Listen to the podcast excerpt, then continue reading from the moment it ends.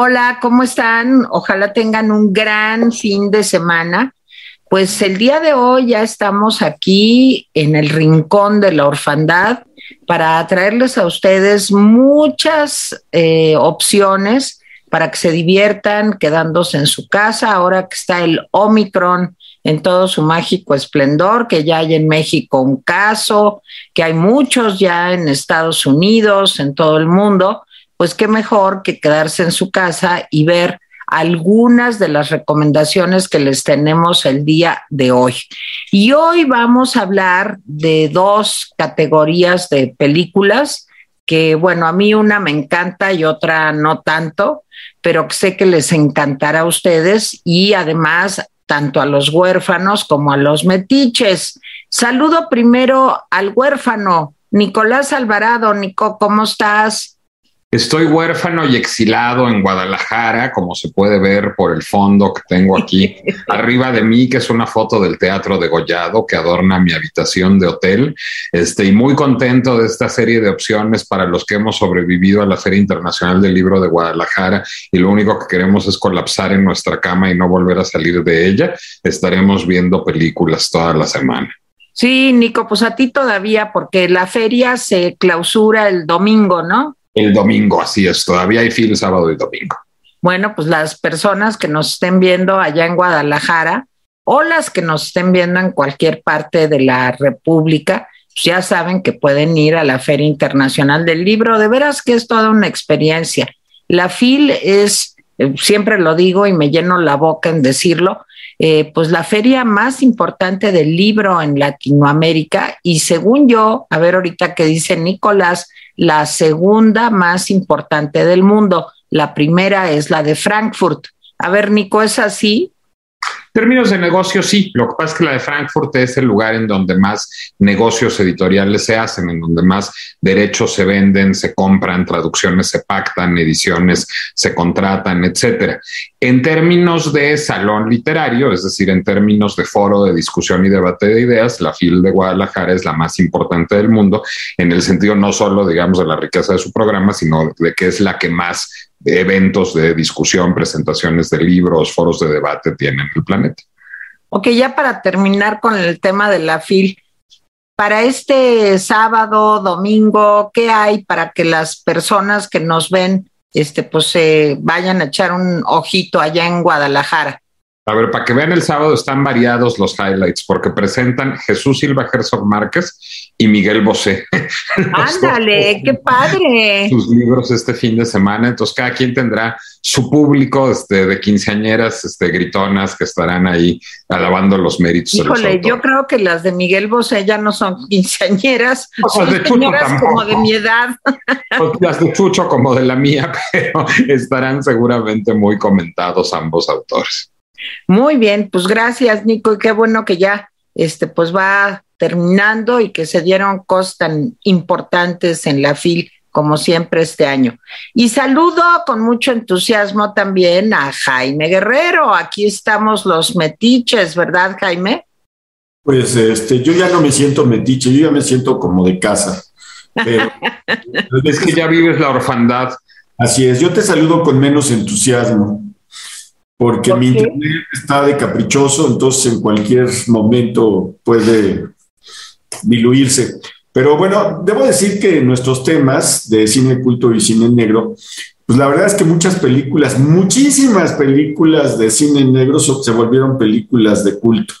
Eh, miren, las hay, las clásicas que son las de Hollywood, las de, Norte, las de Estados Unidos, pero las hay de Francia, de México, o sea, las que quieran. Hay películas de cine negro que de veras son verdaderas joyas y son de ambos mundos. Entonces, ahí Nicolás dice que tiene una que se vale para las dos. Yo tengo varias que también se valen para las dos. O sea, hay todo un conjunto. Entonces, va a ser, yo digo que va a ser un festín hoy, pero adelante. Bueno, y Gaby Guerrero, que es la mera, mera productora de este programa, porque ella es la que dice y, luego hace trampa y todo para que salgan los temas que ella quiere. dice que hace consultas, ya saben, tipo, ya saben quién y que no sé qué. Luego se pone de acuerdo con Nicolás, los dos hacen trampas y este, y pues ya, bueno, ni modo, Jaime y yo, como somos los metiches, pues aceptamos. A ver, Nico, pues danos, este ya lo hacía Jaime, complétanos la introducción al tema y cuéntanos de tu película esa que dice Jaime, que vale para cine negro y para película de culto. Ya, me soné a, este, a, que Gaby es morena y yo soy el PRI, qué barbaridad. ¡Qué horror, no! a ver, ahí les va. Bueno, pues sí, a mí las dos categorías me gustan mucho y tienen muchas intersecciones, el cine de culto y el cine negro. Bueno, primero expliquemos qué es el cine negro o el film noir, como se conoce no solo en francés, sino en inglés. Bueno, el cine negro es un género muy heredero del expresionismo alemán, es decir, y de toda esta estética de claroscuros, sombras, perspectivas forzadas eh, que tenía el, el, cine expresionista alemán. De hecho, muchos de los grandes exponentes del cine expresionista alemán llegaron a Hollywood a hacer cine negro. Y digamos, su otra raigambre viene en el cine de gángsters, en el cine criminal y por supuesto en la novela negra. Sin embargo, en los años 30, bueno, pues aparecen escritores como Dashiell Hammett, como Raymond Chandler, como James M. Kane, que, es como Mickey Spillane, que empiezan a publicar novelas en donde el crimen, digamos, es pues un eje importante narrativo, pero en donde muy frecuentemente no les, los actos criminales no son necesariamente cometidos por gángsters, sino son cometidos por ciudadanos de a pie y por gente que se ve, pues digamos, atrapada en marañas narrativas, emocionales, psicológicas, políticas muy complicadas. Cuando estas novelas empezaron a cruzar en la pantalla, muy bajo la influencia de estos cineastas que venían del exilio alemán, del exilio austriaco, de toda esta eh, estética del cine expresionista, bueno, pues es que nace a principios de los años 40 en Hollywood el cine negro. Y como bien dice Jaime, pues es un cine que después daría alimento al cine mexicano, al cine francés, al cine eh, ruso, incluso soviético, al cine de muchos otros, inglés, por supuesto, al cine de muchos otros países en el mundo, y que además, bueno, pues siempre parte de una serie de personajes más o menos arquetípicos. Generalmente hay un hombre atrapado en una red de intrigas y conflictos y accidentes. Generalmente hay una mujer que desde hoy serían muy condenadas por la corrección política, la son fatal, y de hecho ya han sido muy criticadas por feminismos pretéritos, pero bueno, una mujer fatal que tiene ambiciones desmedidas y un atractivo sexual magnético y que desencadena cosas terribles y hay una sociedad profundamente corrompida. El cine negro siempre parte de un entorno en donde los políticos son oportunistas, la policía es poco confiable, la situación económica es muy opresiva. En ese sentido, bueno, pues el cine negro también resulta siempre muy relevante en sociedades en crisis como la nuestra y a lo mejor por eso es buen momento para ver cine negro. Hay grandes clásicos del cine negro de altísimo presupuesto. Piensen en películas como El cartero siempre llama dos veces, o en películas como El halcón maltés, o en películas como Hilda, o como La jungla de asfalto, este, o La dama de Shanghái. Esos son los grandes clásicos del cine negro con alto presupuesto, con grandes estrellas de cine, hechos por ciertos estudios. Había estudios que tenían particular especialización en el cine negro, destacadamente Warner Brothers, también RKO, también Columbia, aunque casi todos los estudios tienen al menos una película importante en la historia del cine negro. Pero bueno, el cine negro, que es algo que se acuña digamos, en los grandes estudios hollywoodenses y a partir de la gran migración eh, alemana, aunque no solo, directores como Orson Welles también son nombres clave del cine negro, pues empezó a tener réplicas en los estudios de bajo presupuesto, en lo que se conocía como Poverty Row, la hilera de la pobreza en Hollywood, que eran estudios que hacían películas de serie B. Y uno de los estudios más famosos que hacían películas de, serie B era PRC, PRC, Producers Releasing Corporation. Era un estudio pues, de, serie B lindando casi con la serie C, porque incluso, digamos, entre los estudios que hacían películas de, de serie B había clases, o sea, Republic o Monogram eran los, los estudios que a veces llegaban incluso a ser una película de gran presupuesto, y PRC era pues de los que eran de veras miserables y que trabajaban sin estrellas, sin grandes directores, en donde a lo mejor recalaba algún gran nombre del cine, pero cuando ya iba de capa caída o cuando apenas iba en ascenso y eran películas que hacían, pues, estudios que hacían películas con presupuestos muy angustiados, muy castigados en muy poquitos días, con actores pocos, poco conocidos y que, bueno, pues buscaban rentabilizar esto a partir del bajo costo de sus producciones. Para hacer una película de serie B es una película cara y es una película que se hizo con tiempo y cuidado, la que voy a recomendar hoy, que se llama Detour o Desviación. Es una película de 1945 de Edgar G. Ulmer. Bueno, ¿quién es Edgar G. Ulmer? Edgar G. Ulmer es un director austriaco que se formó primero como escenógrafo de Max Reinhardt, el gran, gran director de teatro alemán. Este, trabajó con él en Viena primero y después en Berlín que después fue asistente de Murnau. Mientras era asistente de Murnau, participó en una película experimental que se llamaba Menschen and Sonntag o Gente en Domingo, junto con otros jóvenes cachorros del cine experimental alemán que eran, fíjense nomás quiénes, Billy Bilder, Fred Zinnemann y Robert Siotmak, entre los cuatro, dirigieron esta, dirigieron esta película experimental que lo que buscaba era hacer un retrato, una sinfonía urbana. Estaban de moda las sinfonías urbanas en los años 20, finales, 30, principios, sobre la gente que pasaba un domingo en Berlín. Y a partir de este éxito, Murnau lo contrata como su asistente y se lo lleva a Hollywood, Murnau, cuando hace su primera película hollywoodense, que es Sunrise. Entonces él recala en Hollywood, trabaja con Murnau en un par de películas y empieza una carrera como director con una película de alto presupuesto que es muy recordada, que es El Gato Negro, una de las películas del, siglo, del ciclo de horror de la Universal. Mientras Ulmer está trabajando en la Universal, es casi como una historia de cine negro lo que les voy a contar, se liga a la esposa de un productor que es sobrino de Carl Lemle, del dueño del estudio.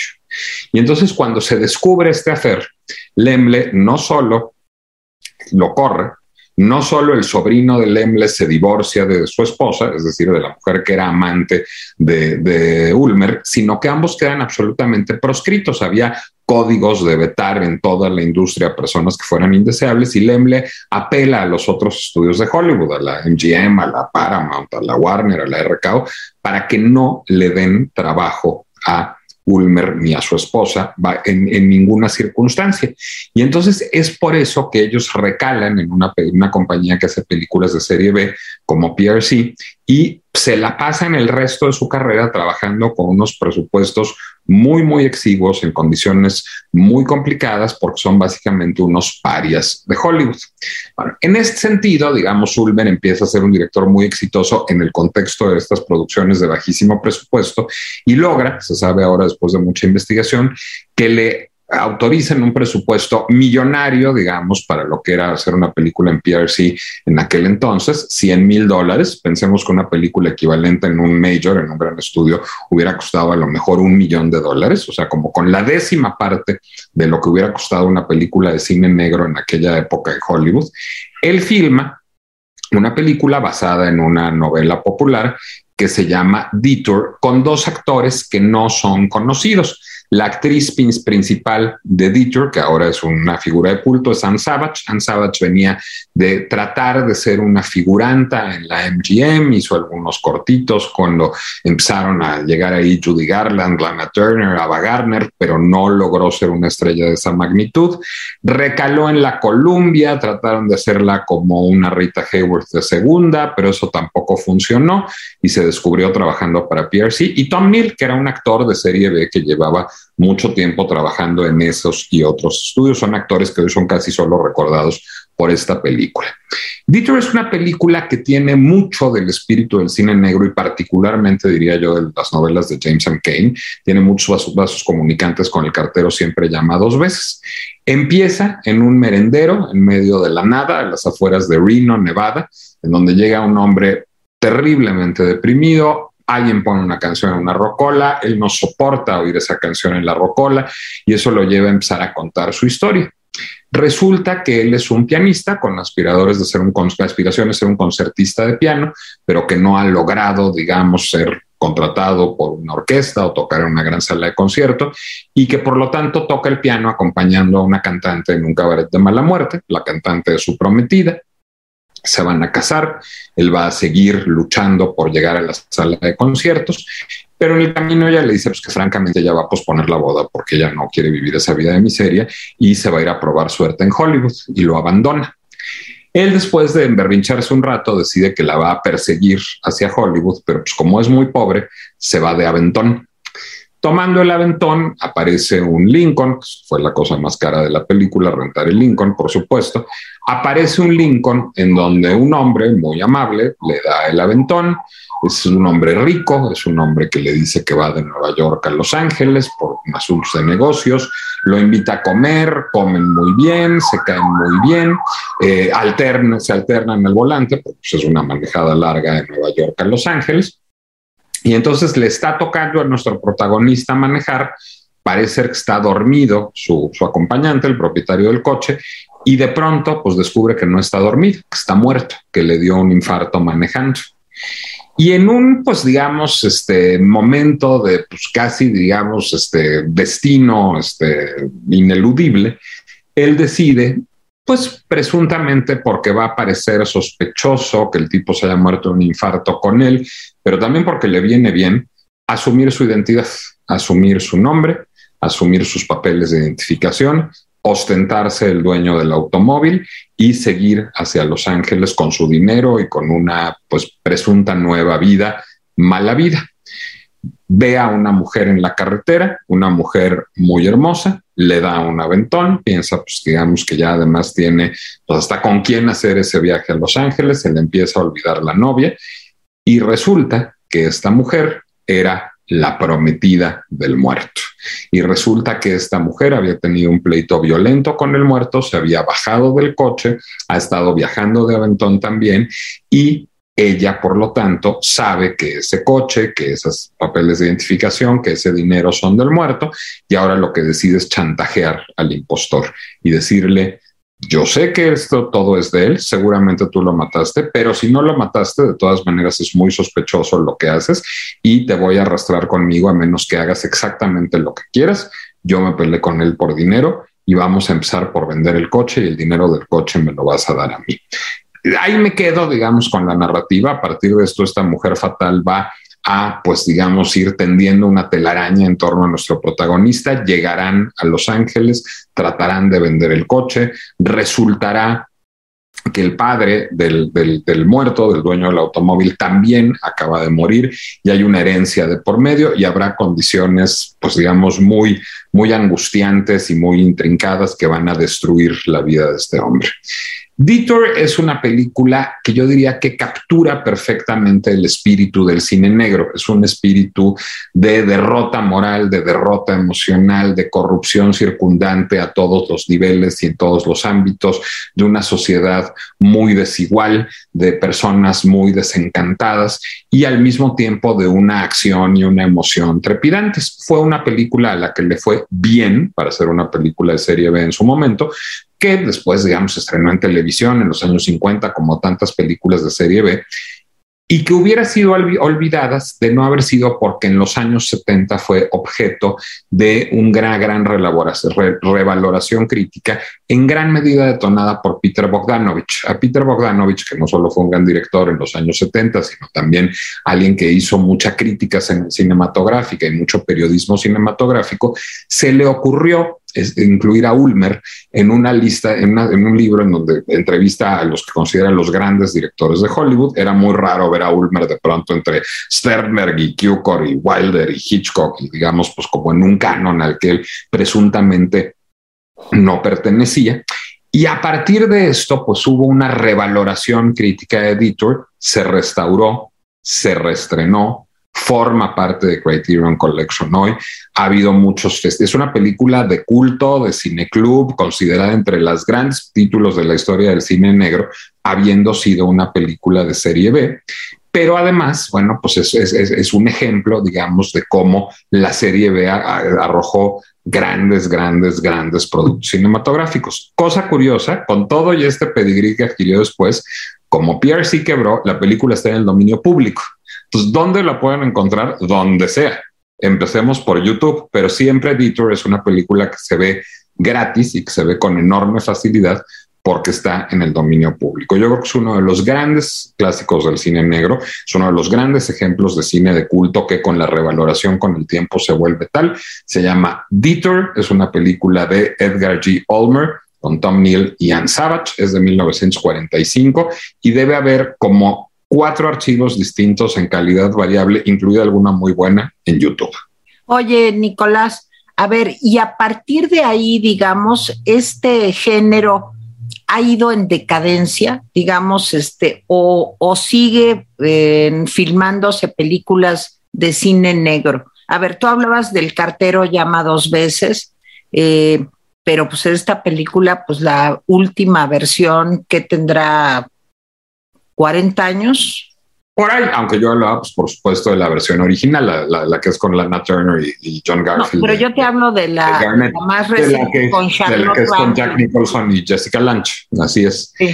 Eh, a ver, yo diría que el gran momento del cine negro son los años 40 y 50. Es un cine muy de la modernidad, digamos. Eh, creo que después de eso se hace raro el cine negro, no es un género, digamos, comercial habitual pero diría que hay muchos directores contemporáneos que siguen, digamos, de vez en cuando teniendo excursiones al cine negro. David Lynch es uno de ellos. Los hermanos Cohen este, son parte de ellos también. Es decir, de cuando en cuando a alguien se le ocurre hacer una película de cine negro, pero sí generalmente pues es, un género retro. Es decir, es un género... ¿Por qué? qué? ¿Qué pasó en el mundo que desapareció, digamos, ese, ese, ese enfoque? Eh, a, ver, yo, quiero decir algo. A ver, eh, ¿por qué en los 40 y 50? Miren, e, es mucho, eh, el cine en blanco y negro ayuda mucho al, al, al, cine a, utilizar pues técnicas que ayudan mucho al cine negro. Entonces, cuando llega la explosión de, entonces por eso un poco este 40, 50 es porque se grababa sobre todo en blanco y negro y, es muy útil. Luego llega la explosión de color y hay como una especie de Walt Disneyización de vamos a utilizar el color y entonces para utilizar el color las cosas tenían que ser iluminadas, coloreadas. Eso ayudó mucho. Pero también hay buenas películas de cine negro que ya utilizan el color de una manera distinta. Y bueno, hay películas de cine negro que regresan al blanco y negro. Eso hay que tomarlo también en cuenta, ¿no? Yo diría que también pasó otra cosa, pasaron los 60. Es decir, pasó Vietnam, pasó el 68, pasó el auge del Technicolor, es decir, esta sociedad con roles de clase y de género tan rígidos es como parte consustancial del cine negro. Yo creo que justamente el espíritu de los 60 es completamente contrario al espíritu del cine negro. Entonces, yo creo que también, pues, un cambio de perspectiva, o sea, esta sociedad racista, clasista, dividida, este, con, problemas muy de la modernidad, digamos, misógina, es muy este, la, premisa del cine negro. Yo creo que el, mundo post 60 pues ya hace necesariamente del cine negro un producto retro. Ok, ¿nos puedes decir en español cómo se llama la película, Nicolás? Pues supongo que se llamará Desviación. Nunca le he visto título en español. ¿Y tú dices que se llama? Sí, Detour. En español se llama igualito. Desvío. Desvío. Desvío, pero yo creo que eso de desvío debe ser en castizo. Sí, ¿verdad? Desvío. Y eso, y, se puede ver en YouTube. En YouTube se llama Detour, Detour. Ok. Jaime Guerrero, pues, ¿cómo ves? Entonces tú vas Sí, yo quiero decir algo sobre Detour. Cuando vi la película no reconocí a nadie. Dije, ¿qué es esto? O sea, pero a nadie. Y le iba a, le iba a cambiar de canal, pero la narrativa es muy buena. Es, es una película que te atrapa la, en, en, la narrativa dices, esto no puede estar pasando cuando vas viendo. Y años después tuve la oportunidad de verla completa porque debo confesar que la, que cuando la, la, pesqué en televisión, pues la vi, no sé, como con 20 minutos de, de, pues de inicio, pero yo decía, ¿y esta película de dónde salió? Este, porque no reconocía, pues dije, ¿y estos quiénes son? No, no los conocía, a lo mejor era ignorancia, pero también hay que decirlo que es una película muy bien narrada, es una película muy entretenida, este, y te captura desde el principio. yo no sabía este, este asunto de Peter Bogdanovich, pero bueno, pues es muy de él. En fin, voy. A ver, este, bueno, yo eh, dije, voy a, recomendar películas de cine negro mexicanas, que muchas de estas películas de cine negro mexicanas, debo decir que son también de culto. Eh, yo creo que el, tono, el tono de las películas de cine negro mexicana involucra mucho pues los salones de cabaret, este, el alcohol, los excesos, eh, la prostitución. Eh, era una sociedad como pues más allá, con una premisa moral muy relajada. Sí. Entonces, por ahí se fue el cine negro mexicano. Debo decir que tal vez la primera película es de Alejandro Galindo, Mientras México duerme. va a ser este, en calidad de jet. ¿Qué película les recomiendo? Esa de Mientras México duerme, véanla. Eh, no sé dónde esté, yo la, he buscado para volver a verla y no, no la encontré. Pero debo decirles, miren, está Distinto Amanecer, que es una película de 1943. Distinto Amanecer está en YouTube. Es una película de Julio Bracho que tiene una fotografía espléndida de Gabriel, Figueroa ¿sí? con la actuación de Pedro Armendaris, de Andrea Palma, de Narciso Busquets. Es una película de las más destacables de, Pedro Armendaris. Pedro Armendaris está, está genial. El argumento es muy sencillo. Eh, Pedro Armendaris, eh, no, un líder sindical eh, lo asesina un gobernador y el amigo del líder sindical asesinado, que es Pedro Armendaris, tiene que buscar pruebas que involucren al, eh, gobernador este, Vidal y en el transcurso se ayuda de, de, Julieta, que no es otra más que Andrea Palma. Déjenme decirles que los manejos de blanco y negro son impresionantes. Eh, creo que es una historia de amor mezclada entre una trama pues policíaca es una película muy recomendable, es uno de los mejores Pedro Armendáriz que se va a ver. Otra que también es clásica y de culto, eh, la segunda película que recomiendo es La Otra, de 1946, también está en YouTube. De veras, es un lujo ver esta película. Es una, dirección impecable de Roberto Gabaldón. La, la estelariza, perdón, Dolores del Río, este, ¿quién más? Eh, Víctor Junco y José Valliera, ¿sí? La película es un guion de José Revueltas y Rian James sobre un cuento de Rian James. Eh, José Revueltas trabajaba mucho, este gran escritor mexicano, pues ya olvidado, desgraciadamente, que estuvo en la cárcel creo que un 30% de su vida porque era comunista y se peleaba con los comunistas, se peleaba con el gobierno y terminaba en la cárcel pero era uno de los, eh, pues vivía en, buena medida de hacer guiones de cine y este guion de la otra eh, lo, lo realizó él. Les voy a decir que la música es espléndida, es de Raúl Lavista y la fotografía es de uno de los mejores fotógrafos del cine mexicano, Alex Phillips, y la escenografía es ni más ni menos de Gunther Herzog. De veras que es un lujo esta, esta película. No hay manera de, perderse sobre esta película. Miren, la historia es bastante simple, pero es, está muy bien involucrado todo. El argumento es, eh, eh, eh, Dolores del Río hace dos papeles de María y de Magdalena, que son hermanas gemelas.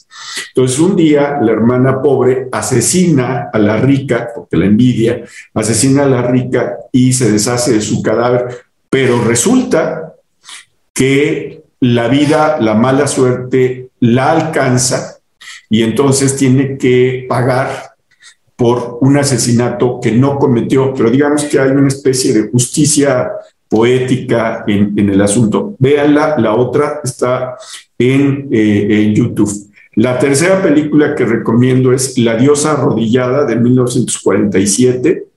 Está en YouTube también, es otra joya.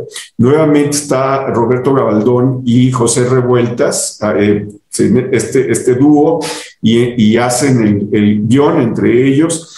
El relato de la diosa arrodillada era de Ladislao Fodor, Fodor o Fodor, no me acuerdo cómo se dice. Y déjenme decirles quién está. Está María Félix y Arturo de Córdoba en esta película. Eh, está involucrado el deseo, la pasión, el crimen, eh, los bajos instintos. Es una película que es está considerada como de las mejores películas mexicanas de todos los tiempos. De veras, o sea, si usted le gusta el cine y no ha visto La diosa arrodillada, véala. Es la tercera película. El guion, ya le dije quién es, la fotografía es de Alex Phillips. Eh, creo que el argumento es muy sencillo. Este eh, eh, Arturo de Córdoba hace el papel de un millonario que tiene un amante, este, que es Raquel, que es María Félix, tiene una esposa que es Charito Granados, resulta que le obsequia a su esposa una estatua y la estatua de una mujer desnuda, pues la mujer desnuda es, está basada en el modelo de María Félix. Entonces, pues eh, eh, la amante le exige al millonario que se divorcie de su esposa y se case con ella. Finalmente muere la esposa en circunstancias muy misteriosas. Y bueno, pues a ver qué pasa, no se la voy a spoilear, véanla, es la tercera. Otra película que es pavorosa, pero es una obra de arte, Los Olvidados, que es una película de culto de 1951, que está asombrosamente en YouTube Miren, esta película la tienen que ver, pero le voy a decir una cosa, sí la tienen que ver con un cierto estado de ánimo, porque es una película muy, muy fuerte. Es de Luis Buñuel. Déjenme decirles que ah, está un actor que se llama Roberto Cobo. Seguramente muchos conocen eh, el trabajo de Roberto Cobo. Roberto Cobo ha hecho dos, eh, dos películas maravillosas. Los Olvidados es una el otro, no me acuerdo cómo se llama, donde es el papel de homosexual. Eh, en fin, no, no, no me acuerdo. El guion de esta película Los Olvidados eh, trabajó Luis Alcoriza, el propio Buñuel y, y Max Hope. Eh, la película es, es Alfonso Mejía, ¿no, Jaime? Uno de los actores es Alfonso Mejía, si no recuerdo mal. No me acuerdo, mira, me acuerdo de Estela Inda, que es la mamá de Pedro, me acuerdo de Miguel Inclán, me acuerdo de Alfonso Mejía, ah, sí, es Pedro, es Pedro, claro. Me acuerdo de Roberto Cobo, insisto, Roberto Cobo hace el papel del famoso Jaibo y está gigante, gigante. Sale Almadelia Fuentes, también como, como la Meche. Y bueno, pues es una película durísima que, eh, pues, eh, plasma la miseria de, una parte de la Ciudad de México y cómo se va, pues no hay lugar para, como para, eh, más que para sobrevivir y para sobrevivir se tiene que hacer lo que sea, incluso matar, engañar, robar, eh, etcétera, etcétera. Otra película, y esta es la quinta, La Noche Avanza de 1952, también está en YouTube. Esta está inspirada en un argumento de Luis Espota y de nuevo Roberto Gabaldón, José Revueltas y Jesús Cárdenas hacen el, el guion. Es una película, eh, pues yo creo que ya, ahora sí que moderna, moderna, moderna. Está Pedro Armendáriz, que hace el papel de un pelotari. Está Anita Blanche, está Robert, eh, Rebeca Iturbide, eh, en fin, son de los que me acuerdo. Este, se supone que Pedro Armendari, que curiosamente, eh, y es la única película en donde yo lo he visto sin bigote, es un pelotari que tiene muchas mujeres, una de las cuales pues es Anita Blanche, ¿sí? Entonces, hay, Marcos además tiene una amante, ah, imagínense un amante, digamos, de planta, que es eh, eh, no me acuerdo cómo se llama, creo que es Lucrecia, y luego tiene otra enamorada, eh, y luego, en fin, entonces se va, se va involucrando Marcos en una trama en donde el engaño, pues la vida disipada, rica, empieza a mezclarse con cuestiones criminales. Hay vistas a La Habana, curiosamente, una Habana pues desconocida para nosotros ahora, una Habana pues moderna, etcétera, etcétera. Y por último, le voy a recomendar una película de ensayo de un crimen.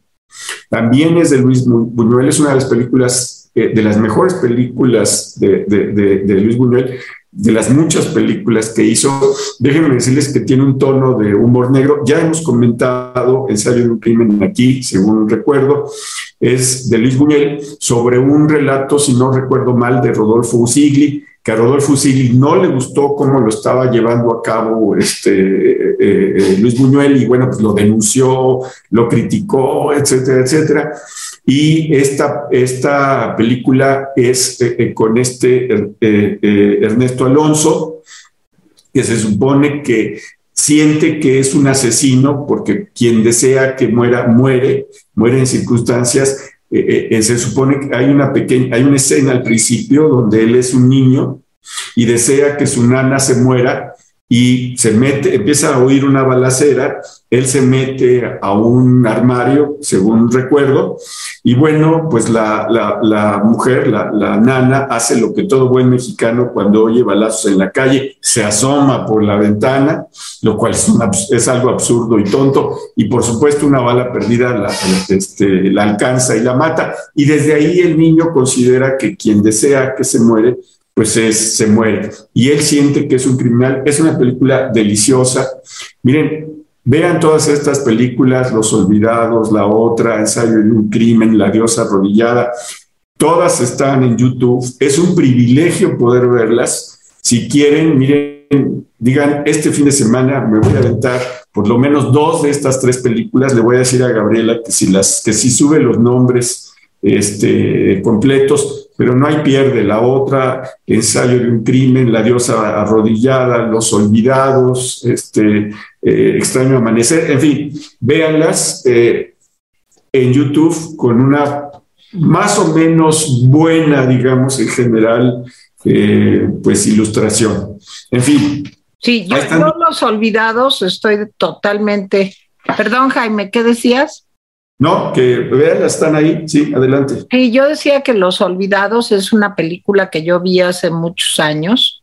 Eh, desde luego no en el estreno, porque se estrenó en 1950. Es una de las películas más aclamadas de Luis Buñuel y ganó el Festival de Cannes como mejor director, eh, Luis Buñuel, por esta película. Pero es una película terrible, ¿eh? de veras durísima. Este, aparte tiene algunas escenas, pues las más horrorosas, digamos, pues producto del toque surrealista de Luis Buñuel. Eh, sale ahí una escena en donde la, la, mamá de uno de los protagonistas, no me acuerdo de cuál de los dos, si de Roberto Cobo o de Alfonso Mejía, pues, le ofrece de cenar así como los intestinos de una de las víctimas. O sea, es una película muy fuerte de golpes a minusválidos, de crímenes con personas eh, tullidas, en fin, es una película muy fuerte. Es una obra de arte, yo coincido con Jaime, pero este, pues sí se necesita como estar de buenas, yo creo, para poder verla, porque sí muestra, pues como lo, lo que desgraciadamente sucede todavía en zonas marginales. Aparte, la película empieza con escenas de, de, niños marginados o de ciudades marginadas, no solamente de México, sino en las, los suburbios de, de Nueva York, de París, tratando de mostrar que este fenómeno de la niñez abandonada y de la niñez olvidada, por eso se llaman los olvidados o jovencitos olvidados. Pero en general, problema no, no, solamente niños y jóvenes, sino en general. Sí, es un problema pues, universal. Nico, ¿algún comentario? Nada más déjame decirte algo. La película esta de los olvidados fue una película que no le gustó a, a muchos políticos en México en aquella época pusieron muchos obstáculos para que se viera. en una película como que era muy difícil verla eh, en su época. Se estrenó, según recuerdo, no en 50, sino en 51, pero bueno, pues no, recuerdo bien. Pero sí, es una película que tuvo muchas trabas. Y al final, pues la película se ha vuelto pues una película de culto, sí, este, pero me parece que eh, lo que refleja, tú, tú decías que era parte del surrealismo de Luis Buñuel, yo creo que la realidad mexicana es surrealista. ¿eh? De acuerdo. Sé que es un lugar común del tamaño del monumento a la revolución y cada vez que reniego de ese lugar común digo, pero es cierto. Entonces hay lugares comunes que son ciertos. Nico, ¿algún comentario? Y yo quiero celebrar la intervención de Jaime y manifestar mi profundo desacuerdo con varias de las cosas que ha dicho, pero me parece un hallazgo absoluto que haya hecho este, una selección de cuasi cine negro mexicano. Ahorita voy a decir por qué el cuasi, me parece que la selección es espléndida. Solo tendría dos observaciones y unos datos complementarios. Observación uno. No, yo no creo que José Revuelta sea un escritor olvidado. Yo creo que José Revuelta es en todo caso un guionista de cine olvidado, pero yo creo que obras como El Lapando o como Los Muros de Agua se han quedado para siempre en la historia de la literatura mexicana. Digo, hay curiosidades que a lo mejor son poco conocidas como sus escritos políticos o sus guiones de cine, pero yo creo creo que José Revueltas es un clásico de la literatura mexicana. Dos, me parece un hallazgo grande de Jaime y digno de celebración, se le haber recuperado a Roberto Gabaldón como uno de los grandes directores del cine negro. Tanto así que pocos lo saben, pero la otra, que es esta película que hace Gabaldón con Dolores del Río, va a conocer un remake hollywoodense en 1964 que se llama Dead Ringer, dirigida por, por Paul Henry, con Betty Davis y Carl Malden, y es una película buena, pero menos buena que la otra. Tres, yo voy a estar en desacuerdo con Jaime en que Los Olvidados es una película de culto. Yo creo que es, una, es un clásico absoluto, es decir, yo creo que es una película que tiene reconocimiento universal eh, y creo que escapa, digamos, de las convenciones de la extravagancia del cine de culto o del, o del género del cine negro, que es una película única, rara y magistral, pero creo que va más allá del cine de culto.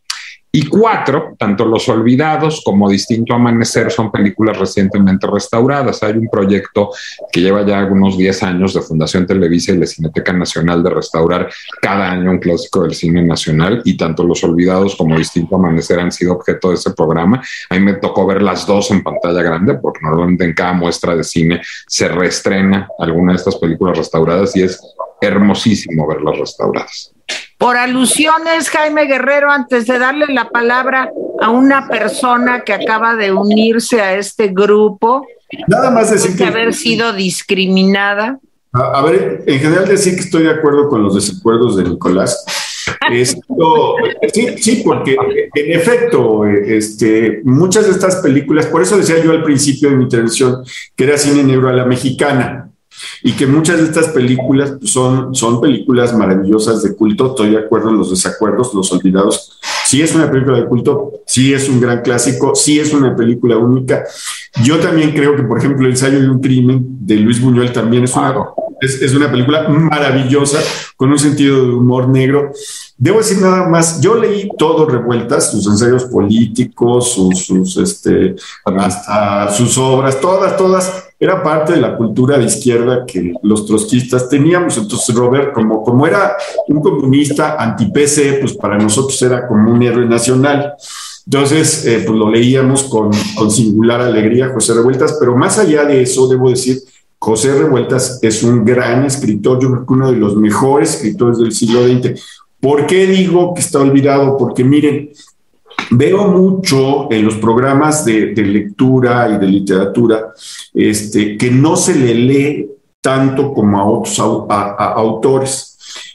Esa parte, por eso digo que está este, olvidado. Yo quisiera que se leyera mal, más. Este, no es un escritor comunista.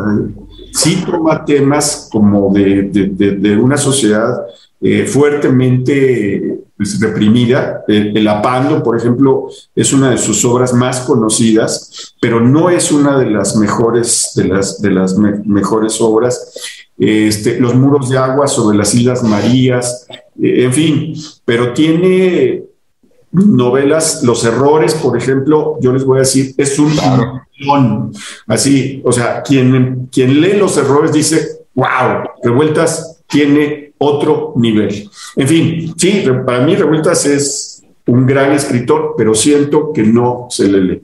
Entonces ya, yo, te voy a decir, claro que los errores es muy importante. Te voy a decir por qué tengo tan en la cabeza el apando y los buros de agua. Porque yo escribí una obra de teatro hace unos años que se llama Te vuelve a marcar, que son cuatro monólogos concatenados. Uno está basado en revueltas y está basado sobre todo en esos dos libros. Por eso los tengo tan frescos en, en la cabeza por haberlos trabajado. Yo quiero celebrar que Gaby Guerrero viene disfrazada de Marlene Dietrich en Manpower, que es una de mis películas de cine negro favoritos. Trae exactamente el look de Marlene Marlene Dietrich en Manpower con George Raft y Edward T. Robinson. Y casi que es lo último que voy a decir porque ya me tengo que ir a la fila, entonces creo que en unos minutitos voy a desaparecer de aquí.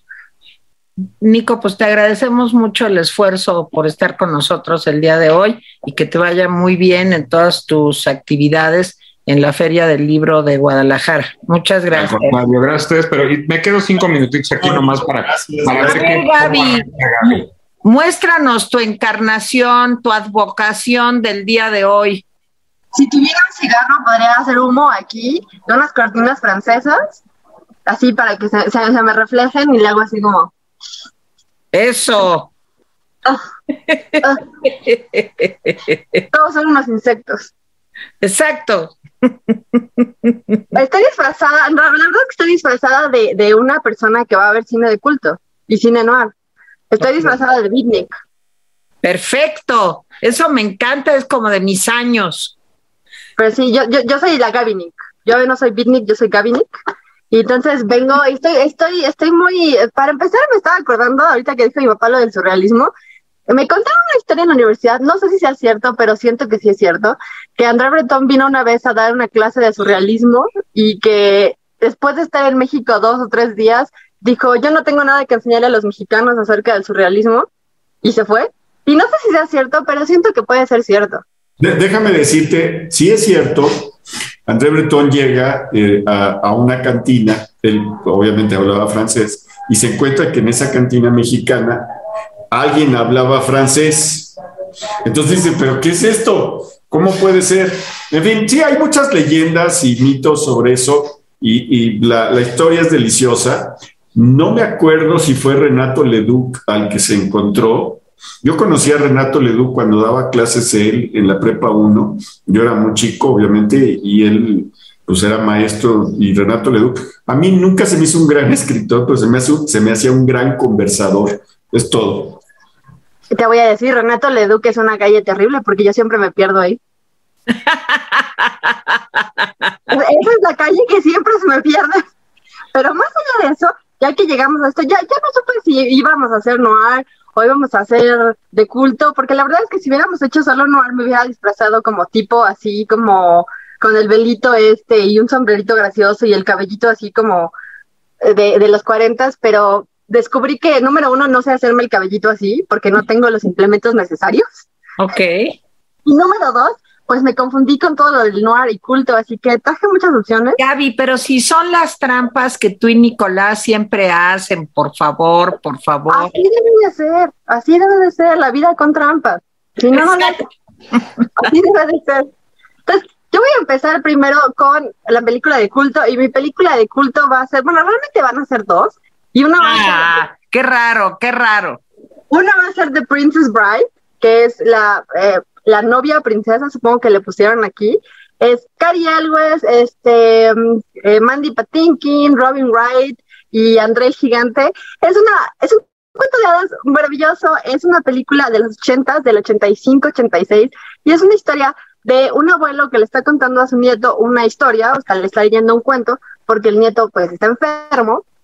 Pues, finalmente entras al cuento con, con, con el abuelo, pues, y te cuenta la historia de Wesley, que es un monito de una granja que no tiene ninguna aristocracia, ningún linaje, este es Cariel West, y está enamorado de la princesa Buttercup, que es Robin Wright, y entonces, obviamente, a la princesa todo le pasa, es, una, es como un cuento de hadas, tiene que ir tras la princesa, entonces a la princesa la, quieren casar con un tipo, se la llevan a otro castillo y ahí va Cari Elwes atrás de ella por todos lados y en el camino se hace amigo de un montón de personas súper raras, una de las cuales es Mandy Patinkin en el, en el papel de Íñigo Montoya.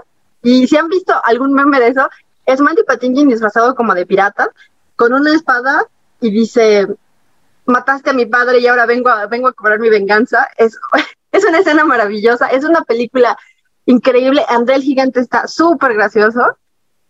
Esa película la pueden ver en Netflix, lleva como 8000 años en Netflix. Yo la he visto como 1.7 millones de veces, yo creo.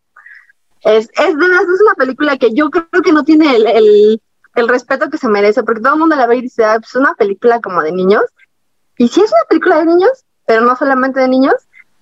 Entonces vayan a ver The Princess Bride. La segunda que les voy a recomendar es una película que vi primero la nueva que la vieja, porque la nueva la acaban de, la vieja la acaban de subir a Netflix hace dos, tres días, y es Fright Night, que aparentemente aquí le pusieron Noche de Espantos. Yo vi Fright Night, la versión nueva, con Colin Farrell hace unos años, y me pareció aceptable. Y en ese momento, no me acuerdo si fue mi papá o mi mamá que se voltearon y me dijeron, Fight Night tiene una versión original y no es esta, es una, una película de los ochentas. Yo dije, ¿what? Nunca la vi, se me pasó. La subieron hace poco en Netflix, la vi y es una película, no, no sé si es mejor, a mí me gusta más la nueva, pero ciertamente es una película hiper kitschy. Tiene todo ese como kitschy de los, de los ochentas. Es exagerada, es maravillosa, es graciosa la historia es súper fácil, es un niño que está viviendo en su casa en los suburbios de Estados Unidos y a su lado se, se, se, muda un vampiro y el único que se da cuenta es él, porque todo el mundo está encantado con este hombre porque es guapo, es rico, es amable, es maravilloso. Entonces les dice a todos, oye, pero es que es un vampiro. Yo vi que se comió una chava, yo vi que, que tiene colmillos y nadie le cree. Obviamente nadie le cree, todo el mundo lo ve así como, estás viendo demasiadas películas de terror, ya, vete a dormir. Y pues no. En la película de los ochentas es tan exagerada. Hay un, hay un personaje que está basado en Vincent Price, que se llama Peter Vincent. De hecho, querían conseguir a Vincent Price para hacer Peter Vincent, pero no se dio el asunto. Que es una especie de actor especializado en cosas sobrenaturales. Obviamente no sabe nada de cosas sobrenaturales realmente, entonces, cuando se encuentra con este vampiro, el niño va a pedirle ayuda a Peter Vincent y resulta que Peter Vincent no tiene idea de qué es esto, no creen los vampiros, no creen absolutamente nada. Entonces, todo se sale de control. La, eh, no les voy a decir en qué termina, pero es una película que a mí me sorprendió, me sorprendió los buenos que son los efectos para ser una película tan vieja. O sea, es de los 80, pero tiene efectos. Pero también vayan a verla. Está Friday Night ahí, creo que también está la nueva, no me crean, pero creo que también está la nueva. Yo les recomiendo que vean primero la vieja y luego la nueva. Entonces, ahí van mis dos películas de culto. A ver, Gaby, ¿cómo se llaman este en español? Friday Night creo que se llama Noche de Espantos.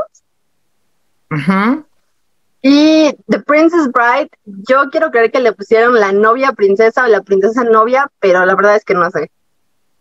Oye, ¿y dónde las podemos ver, Gaby? En Netflix. En Netflix. O sea que está muy fácil. Está muy fácil. Esas dos están en Netflix, se las voy a dejar así súper fácil. De hecho, creo que la, la, la noir que les voy a decir también está en Netflix. Ahora, yo vi muchas películas noir. De hecho, yo me había preparado desde el día que elegimos noir. Yo me preparé así mentalmente y me puse a ver películas noir. Y vi una película que se llama Hit con Al Pacino y Robert De Niro. Y entonces yo la vi y la vi y la vi y seguía y no terminaba porque dura tres horas. Y seguía y seguía y seguía. Yo decía, pero ¿cómo es posible que esta película dure tanto? Ahora, aparentemente la, película dicen que es maravillosa, todas las críticas dicen que era maravillosa, las reviews, todas las opiniones de IMDB dicen, qué película tan buena. Yo solamente puedo decir que de esta película lo que me quedó es que en más de tres ocasiones un personaje se voltea a otro y le dice, eres un hot dog. Eso es lo que recuerdo de esta película. Fíjate que yo esa película creo que la vi, pero no me acuerdo pues prácticamente nada. Se me hace que a mí también me pareció una película como nada más explotando la fama de los dos, de Al Pacino y Robert De Niro, pero no la recuerdo como algo memorable. A lo mejor tu papá la vio, ¿tú la viste, Jaime?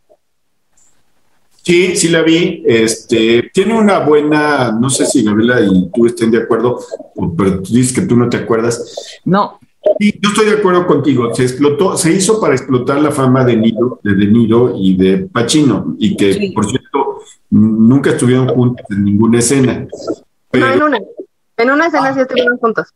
Bueno, en una, pero en general cuando se aparecían, pues no estaban juntos. Pero bueno, ahí lo que debo decir de la película es que tiene buen ritmo, buena, buen ritmo narrativo. Es, es una película que te va llevando, llevando, llevando, llevando. No es mala película como una película de ritmo narrativo, pero más bien es una película policíaca más que de cine noir. Aquí es donde entra mi, mi, mi, mi pleito, ¿ok? Yo dije, ¿qué es el cine noir? Y, y mi novia también dijo, pero no entiendo qué es el cine noir. O sea, sí lo entiendo como estéticamente, pero ¿qué es el cine noir? Porque todo viene del cine noir. O sea, cuando uno pone noir en Netflix, salen como ocho mil películas distintas. Una de las cuales, por cierto, es creo que Hostal. Entonces. Hostal. Hostal no es película de ninguna manera de cine negro. Entonces yo dije, bueno, a ver, vamos a ver, así. Y lo busqué en Wikipedia. Y entonces en Wikipedia me encanta porque lo primero que te dice del cine noir es, es un género completamente extraño que no tiene límites, más allá de que generalmente es, de noche, tiene sombreros y hay niebla. Eso es lo que dice Wikipedia. Entonces, si ahí tiene sombreros, hay niebla y, tiene noche, pues yo creo que es noir. Pero yo creo que, yo creo que Nico hace un momento, este, pues dio como algunas características más precisas, ¿no? Es un ambiente de intriga, es un ambiente un poco de decadencia política, de intrigas por eh, negocios, digamos, no muy claros, más bien turbios. Y otra cosa que decía Jaime, que yo creo que también tiene mucha razón, la estética visual ayuda mucho al cine negro, ahora sí que sea en blanco y negro, le da un ambiente entre policíaco, decadente, de políticos, este, no sé, como corruptos. Yo es lo, digamos, si tuviera yo que decir cómo definiría el cine negro, sería un poco por ahí, Gaby. Por ejemplo, el problema que yo tengo con el cine noir, o sea, sí, sí tiene razón en todo eso, sí, eso es cierto, pero también se, se corta, o sea, se intersecciona con otros, ¿no? Por cine de gángsters, cine de criminales, sí. cine de, de, policías. Entonces, realmente no, no me puedo, o sea, no se me ocurre una cosa que sea como puramente noir. Seguramente sí hay, y a mí no se me ocurre, pero, por ejemplo, a mí se me hace que noir, por ejemplo, hit no es noir. O sea, a mí no se me hace que sea noir. O sea, viéndolo así, lo vi, vi las tres horas del, cine y dije, o sea, entiendo por qué lo dicen, porque muchas de las escenas son de noche, hay criminales, hay un detective, hay pistas, este, todo el asunto, pero no se me hace noir. Se me hace un, un cine de detectives. Sabes, a mí, no sé, como que algunas películas de Humphrey Bogart, yo creo que sí caen perfecto en la definición no sé, a lo mejor el halcón maltés podría ser como... Pues se supone que es la primera, se supone que esa es la primera película puramente noir, pero bueno, sí. no sé si puramente noir, pero es la primera película de cine noir. A, a ¿Estás ver, de acuerdo, Jaime? Yo quiero decir, mira, el, el cine noir involucra no, no tanto decadencia política, sino decadencia moral. Sí. Los personajes están dispuestos a en, engatusar están dispuestos a ser cínicos. ¿sí? Por ejemplo, en el halcón maltés, sí hay un involucramiento de la policía, pero el involucramiento de la policía no es lo nodal de la historia, sino la trama de misterio que hay alrededor, la trama de, cinismo del propio Humphrey Bogart. Eh, o sea, no es, mira, hay películas que son netamente policíacas, en donde la, o sea, la acción de la policía y la justicia o, o, eh, ocurre de una manera importante. En el cine negro no. En el cine negro incluso la parte policíaca puede estar fuera, ¿sí? Pero toda la parte de, de decadencia, de, de, de, de cinismo. De corrupción, ¿no? Corrupción, de personas. O sea, entonces, entonces si el, el asunto de la decadencia moral hit sí queda. O sea, porque todo el mundo es decadente moral. O sea, Al Pacino es un policía que es moralmente horrible. Eh, este Robert De Niro es un criminal que obviamente es moralmente horrible. porque, o sea, Al Pacino es un tipo que está obsesionado con atrapar a Robert De Niro y todos los que están con él, John Boyd, este, Val Kilmer, y entonces en el paso arruina su propia vida, o sea, tiene una esposa y tiene una, una, una hijastra, la hijastra, por cierto, es Natalie Portman, muy chiquita, y, y trata a la mujer como si fuera pues un adorno en su casa, ¿no? Así como que le dice, la mujer le dice, oye, hice la cena, oye, no llegaste a esto, oye, mi hija está triste porque no la llevaste no sé dónde. Y Al Pacino la ve y le dice, yo te dije que cuando yo me casé contigo, tú me ibas a compartir con todos los criminales. Y uno dice, espérate lo que callamos las mujeres, o sea, bájale, bájale tantito.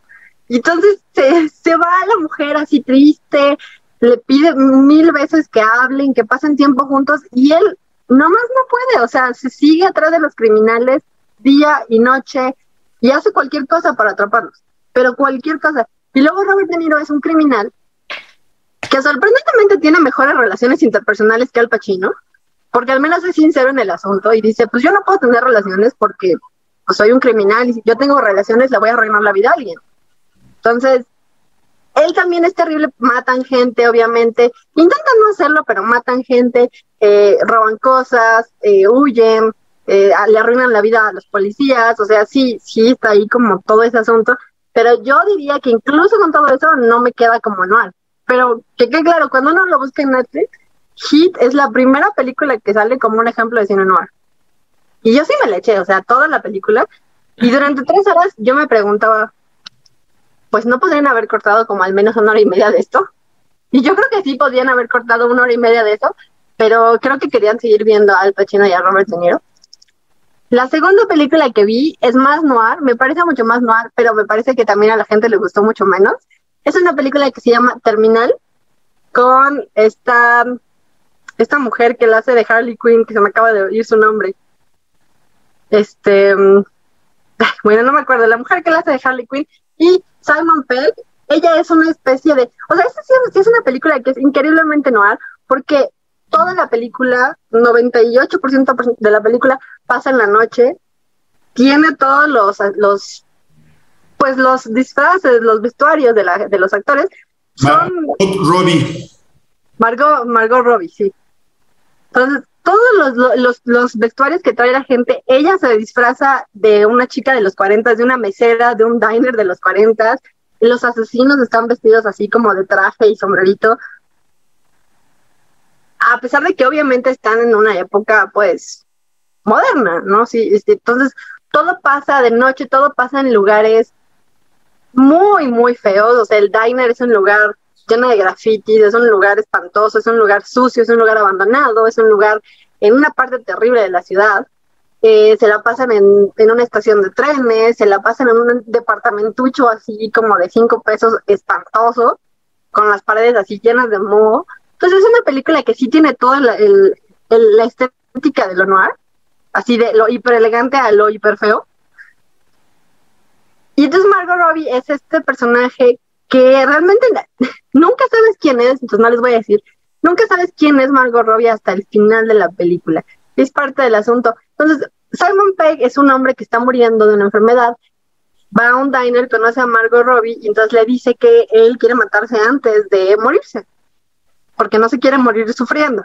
Entonces Margot Robbie lo ayuda como a imaginarse formas de morir, que te aplaste un tren, tirarte de un edificio, que alguien te cuchille en el metro, cualquier cosa. Al mismo tiempo hay otra historia paralela que está sucediendo, que es Margot Robbie ayudando a un par de asesinos a mover un pedazo de información. Entonces, en algún momento se explica por qué se llama Terminal, es una película que yo sé que a mucha gente no le gustó. De hecho, tiene muy malas críticas en IMDb. Creo que tiene 4.8, una cosa así. A mí me gustó mucho. Tiene un sentido del humor oscuro. Es muy británica. A pesar de que claramente están en un lugar como Estados Unidos, todos son británicos. O al menos están actuando como británicos. Es, es un sentido del humor súper británico. Y eso e, es una película que le roba como a 800 películas formas de morir te puedes morir como este en Batman, o te puedes morir como este otro en esta película. Entonces es una es, es de veras maravillosa. Margot Robbie está increíble. Cuando Simon Pegg y Margot Robbie están en el diner platicando de formas de morir, es súper gracioso. Y les, me va a gustar todavía más porque es una película de venganza femenina. Ok. No les, voy a, no les voy a decir por qué, pero al final no se ve, yo creo que por una hora de la película no se ve nada de la venganza y no sabes que nadie va de venganza hasta que de pronto resulta que es, es venganza femenina y es maravillosa. Es, la venganza de la, de la mujer es increíble, la ama. Es, ella está muy perturbadora, está mucho más perturbadora que como Harley Quinn. Entonces, esa también es otra película que se me hizo mucho más noir, por cierto, que Hit. Ok. Pero Pues, mi- mi última trampa ah, ajá. Va a ser algo que yo sé que, que nadie va, no, aquí nadie lo va a hacer porque, bueno, a lo mejor Teresa, no lo sé. Es un juego. Y ese juego se llama Bioshock.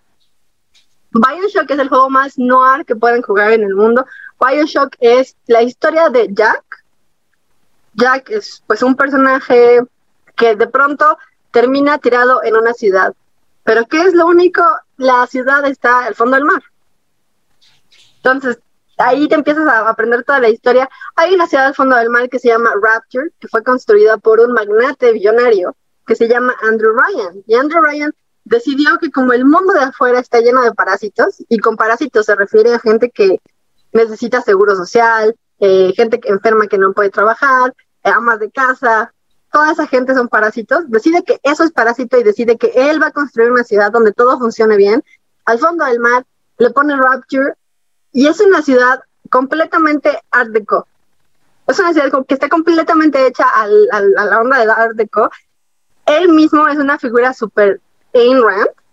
De hecho, toda su filosofía viene de Ayn Rand. Entonces, es hiper, hiper práctico. O sea, él no tiene tiempo para emociones, para empatía, no. Él va a lo que va. Y entonces construye esta ciudad. Obviamente, ¿qué pasa cuando pones un montón de gente al fondo del mar y no los dejas irse? La gente enloquece. Entonces, en algún momento en la ciudad de Rapture, deciden hacer una especie de serums que se ponen y tienen poderes. Pues, o sea, sí desarrollan poderes, pueden prender fuego, pueden mover cosas con la mente. Entonces, resulta que estos serums, con mucho uso, pues vuelven a la gente como, pues, como zombies, hiperagresivos. Entonces, de pronto tienes una ciudad que estaba hermosa, así llena, maravillosa, y de pronto está llena de zombies con superpoderes. Y Jack llega ahí, Jack se, se, realmente él no se acuerda cómo llega ahí, él está de pronto en esa ciudad, despierta, se empieza a enterar de todas estas cosas de aquí por allá. Él está intentando averiguar no solamente cómo llegó ahí, sino que quién es, porque él tampoco tiene recuerdo de quién es.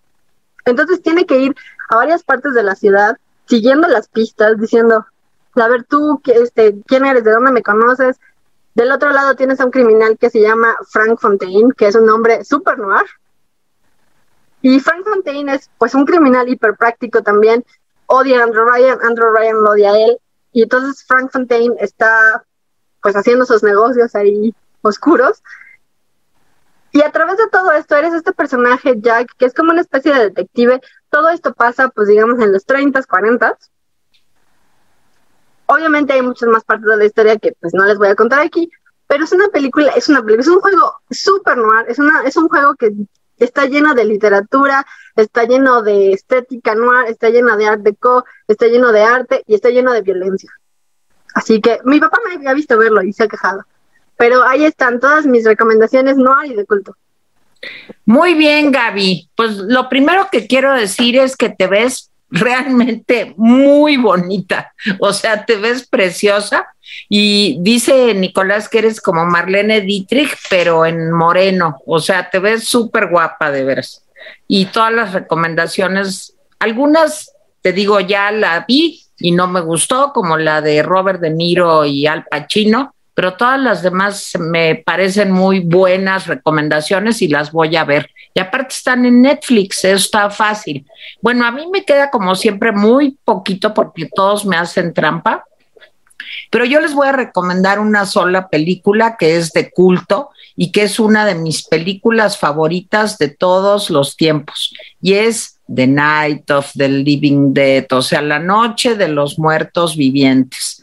Esta es una película que se considera que empieza eh, pues con, digamos, digamos, la generación de las películas de zombies. Es una película de George Andrew Romero hijo de un español, por cierto, de Cádiz, y eh, de una eh, austriaca, si no recuerdo mal. Bueno, y la película, cuando yo la vi hace ya muchos años, es una película que se estrenó en 1968 de terror, eh, pues se volvió una película de culto y aparte de una película de culto es un clásico, como les digo, porque si a ustedes les gustan las películas de zombies, yo soy, bueno, hiper fan de las películas de zombies, pues tienen que ver esta, porque aquí comenzó todo. Bueno, pues resulta que en esta película, pues eh, todo comienza cuando una pareja de hermanos van a dejarle unas flores a su padrastro, eh, que está muerto, y de pronto ahí en el cementerio, la, la escena es un poco este, ominosa, pues sale un ser, un, parece una persona, pero ya si te acercas más y lo ves, pues te das cuenta que es una persona como cadavérica, eh, pues que comienza a atacarlos y ellos salen corriendo espantadísimos, se suben al coche, empiezan a ver que no solamente es él, sino que hay más personas de este tipo con esta apariencia como cadavérica. Logran llegar a una granja perdida en quién sabe dónde, se meten ahí en la granja, para tratar de eh, refugiarse, pero de pronto empiezan a ver pues que los zombies comienzan a acercarse a esta granja donde estos dos hermanos están refugiados. A lo largo de la película vamos viendo que esta casa que ellos creen que está sola, porque solamente ven a una mujer que está muerta en, en la casa, pues no está tan sola porque resulta que en el sótano hay una familia que ya eh, había experimentado esto de, que había algo raro eh, que estaba pasando y se esconden en el sótano de la casa, pues para no ser capturados por los zombies.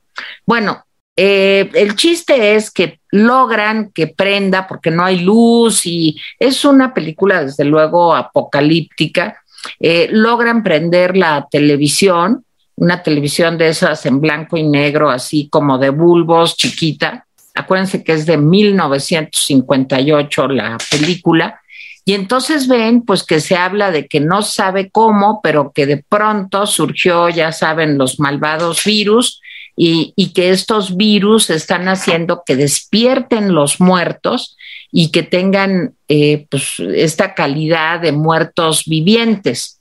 Eh, pronto empezamos a ver que estos muertos son caníbales, o sea, se alimentan de otros seres humanos y aparte son indestructibles. La única forma de destruir a los zombies es con un disparo en la cabeza o cortándoles la cabeza.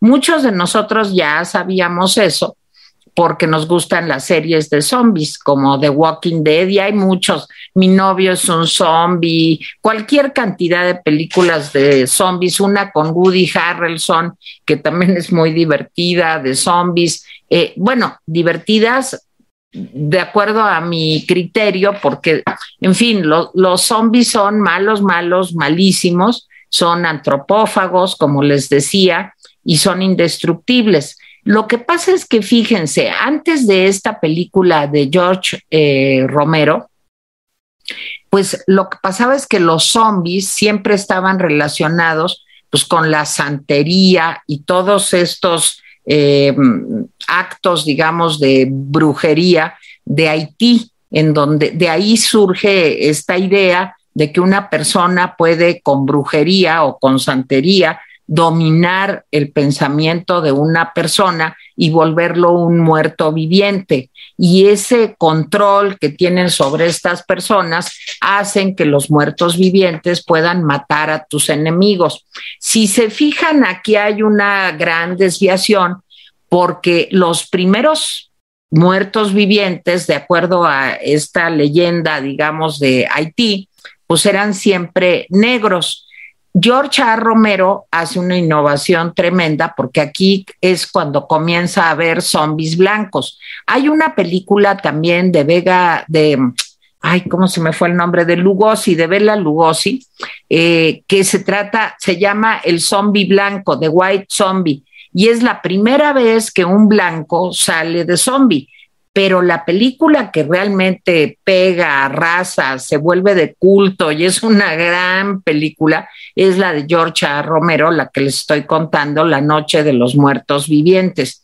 No se la pueden perder, es una película de bajo presupuesto, de las que se conocen como serie B, pero tiene todos los elementos para que estén ustedes aterrorizados viéndola sobre todo ahora, pues ya no te da tanto miedo después de todas las atrocidades que hemos visto en películas de zombies.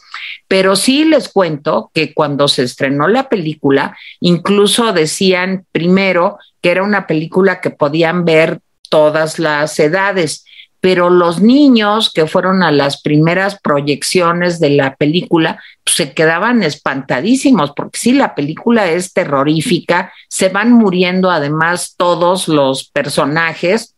E incluso no se las voy a spoilear si no la han visto, pero incluso se empiezan a morir los protagonistas. Luego otra cosa que hace que esta película haya sido criticada en su momento es que la hermana, ¿se acuerdan que todo empieza con dos hermanos en el cementerio, un hombre y una mujer? Pues la hermana tiene un papel ahí como secundario, como que es vulnerable, como que es este débil, como que necesita la protección de los hombres. Luego se han hecho otras versiones de los muertos vivientes y en estas nuevas versiones, Beatriz, que así se llama la protagonista, pues ya tiene un papel pues como más activo y realmente pues menos eh, dependiente de los hombres.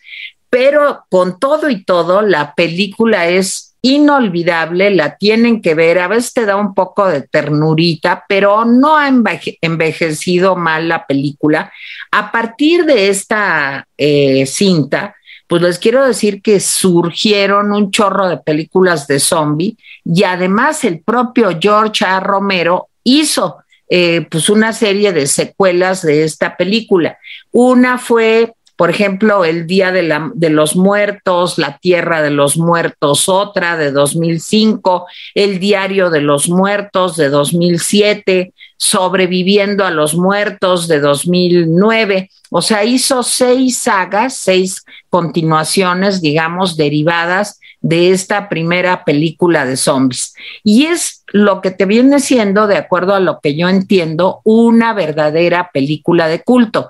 Es una película que se hizo con muy bajo presupuesto, que tuvo muy buenas ganancias y que a pesar de lo digamos, naif que es, o sea, es una película en el fondo bastante ingenua y, y bastante modesta, pues no les alcanzaba para hacer esto bien, así como ahora los efectos especiales, el maquillaje y tal. Sí es una película terrorífica. Y, te digo, y es una película muy sorpresiva porque se van muriendo los que tú crees que no se van a morir. Entonces, yo se las recomiendo muchísimo. Es una película que pueden ver en YouTube. Es serie B, es cine de zombies y, realmente se van a divertir y se van a entretener muchísimo con esta película que es como la bisabuela de The Walking Dead. No sé si Gaby, Jaime, seguro Jaime sé que la ha visto porque lo hemos comentado, pero no sé Gaby si tú ya la viste. Claro que la vi. Yo veo todo, como las películas de vampiros, yo veo todas las películas de zombies. Amo, amo todos los zombies. De hecho, mi juego favorito, mi videojuego favorito, The Dying Light, tiene tributos a Romero por todos lados, vas corriendo por la ciudad y tiene tributos a Romero por aquí y por allá. Es, es, amo esa película. Es una gran película, ¿estás de acuerdo, no? estoy de acuerdo. Además, estoy, me interesa que ahorita que dijiste todo lo de la santería y eso, no era santería, era vudú. Vudú, claro, vudú. de hecho, si les interesa el tema, hay un documental de la BBC que se puede ver en YouTube acerca de la realidad de los zombies en Haití, que resultó que sí eran reales, obviamente no eran zombies, estaban, eran gente que era envenenada por fugu, estaban envenenados por un pez que está relacionado al pez globo, pero se puede pescar en las aguas de Haití, se llama tetradotoxina, creo que se llama la cosa, y entonces se lo ponían a la gente y es un analgésico súper poderoso que deja a la gente catatónica, sin sentir dolor, pero conscientes. O sea, bueno, una especie de, de conciencia en donde son profundamente sugestibles y les puedes decir cosas. Entonces, es un documental maravilloso, de verdad, vayan a verlo. y, yo les recomiendo una película que es de mis favoritas, no sé si la han visto, que se llama, a ver si me acuerdo, El arco iris y la serpiente. Se llama la Martin Sheen. El arco iris de Wes Craven. Sí, es, una, gran película. Y es una película que aborda eh, los zombies desde un punto de vista antropológico, bueno, medio antropológico, digamos. Sí, pero es una película terrorífica, ¿eh? De veras es una película terrorífica. Yo cuando la vi, la película, de veras, miren que yo soy poco asustable, o sea, no soy miedosa con las películas, pero esta película que yo creo que está en Netflix, eh, se llama así, ¿no, Jaime? El, el arco iris. La serpiente y el arco iris. La serpiente y el arco iris, de veras, no se la pierdan. Si le gustan, como a nosotros, los zombies, los vampiros, el vudú, la, todo esto, y tiene mucha razón Gaby, yo me equivoqué, no es santería, es vudú, exactamente. Hay incluso una película de James Bond no sé si se acuerdan de ella, fue de las primeras películas de James Bond, en donde sale eh, una escena en Haití en donde los malos son justo eh, transformados en zombies. Eh, y, y, forma parte del control del malo malo de la película. Creo que se llama Nunca digas nunca, no, no, no lo recuerdo exactamente, pero es una de las grandes escenas de una película de James Bond, antes de que ya se desvirtuara el pobre de James Bond, por Pero, eh, Más allá, más allá de todas, eh, todas las cosas de, zombies que hemos mencionado, que hemos visto, ninguna me ha dado miedo. O sea, de Walking Dead me da como cosa, pero no miedo. claro. Me da así como you, o sea, como dos. Pero no, no me dan miedo. El documental da miedo, porque el documental es realmente, por ejemplo, te cuentan las historias de, de gente a la que convirtieron en zombie. Y una de las historias es una mujer que eh, cometió adulterio y entonces el marido pagó para que la convirtieran en zombie y entonces la mujer pues la secuestran, la llevan a un a un hechicero vudú, le ponen esa madre, no, no sé si se toma o se lo ponen en la piel, la verdad. Y, entonces la mujer creo que pasó como cinco o seis años en este, pues en este estado como semilúcido. Trance. ajá, en el que realmente pues ella no tenía ningún control ni sobre ella ni sobre su cuerpo sea, ella hacía lo que le decían, o sea, ve a pararte ahí, ve a hacer aquello, ¿ves? Y entonces ella... mata a tal persona. Y pasa como cinco o seis años en ese trance espantoso y después, o sea, obviamente la mujer está pues traumatizada, está súper traumatizada y te cuentan esas historias y uno dice, ay, qué horror, o sea, qué horror, y eso todavía pasa, o sea, eso hasta donde yo sé todavía pasa.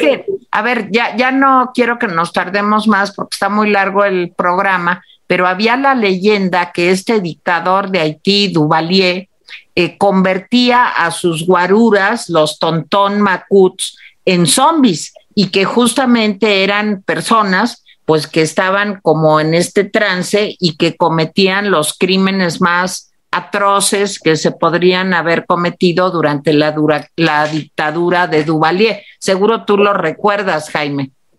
Sí, bueno, pero sí es una leyenda, pero los tontos... Es una leyenda. Eh, pues eran especialmente, más bien eran gente que se drogaba, más que convertidos en zombies, o sea, ya está, eso ya está probado, que eran cuates que se drogaban para cometer toda clase de, atrocidades. Y en ese sentido, pues creo que la historia nos ha enseñado que casi todos este, utilizan esos métodos cuando quieren dominar por la fuerza, ¿no? Bueno, oigan, pues ya nos vamos. De verdad, les trajimos hoy de veras una variedad de temas absoluta, de épocas, de películas de todos los tiempos, con todos eh, los relatos posibles y géneros. Jaime, ¿tú querías decir algo? En un minuto. A ver, Noche de Espanto me parece una película deliciosa. Este, es la película con Roddy McDowell, ¿no?